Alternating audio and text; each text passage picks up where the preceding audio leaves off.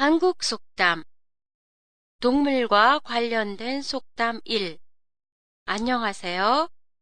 도쿄도 타마시에 있는 한국어 교실 한교실의 팟캐스트 코너입니다. 오늘부터는 당분간 한국의 속담을 일본 속담과 비교해서 보내드리겠습니다. 한국과 일본의 속담은 동물에 관한 속담이 많아요.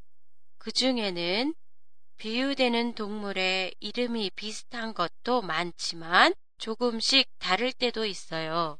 예를 들면 한국 속담에는 일본 속담과는 달리 멧돼지가 등장하는 속담이 없어요. 오늘은 한국과 일본 속담에 등장하는 동물 이름과 내용이 일치하는 속담을 중심으로 살펴보겠어요.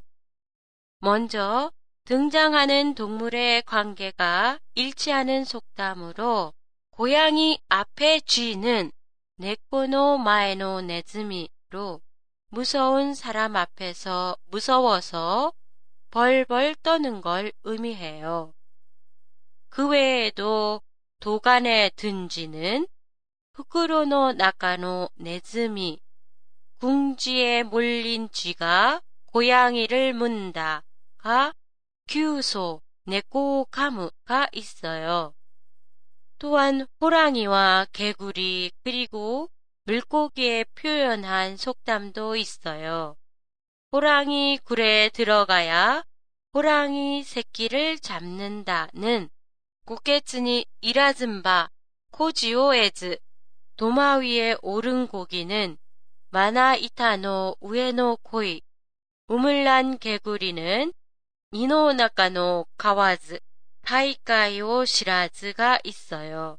다음 주에는 동물과 관련된 속담이로 한국 속담과 일본 속담에 등장하는 동물이 서로 비슷하거나 전혀 다른 것을 중심으로 보내드리겠습니다. 팟캐스트의 원고는 한교실의 홈페이지에서 보실 수 있습니다. 한국어 공부에 도움이 됐으면 해서 팟캐스트에 나오는 주요 표현이나 단어의 설명도 같이 곁들였습니다.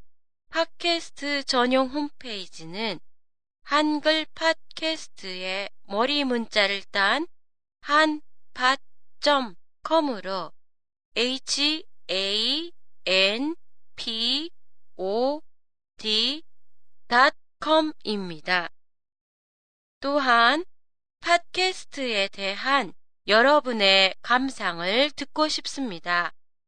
보내주실 때에는 홈페이지에 오토이 아와세 코너를 이용하십시오. 안녕히 계세요.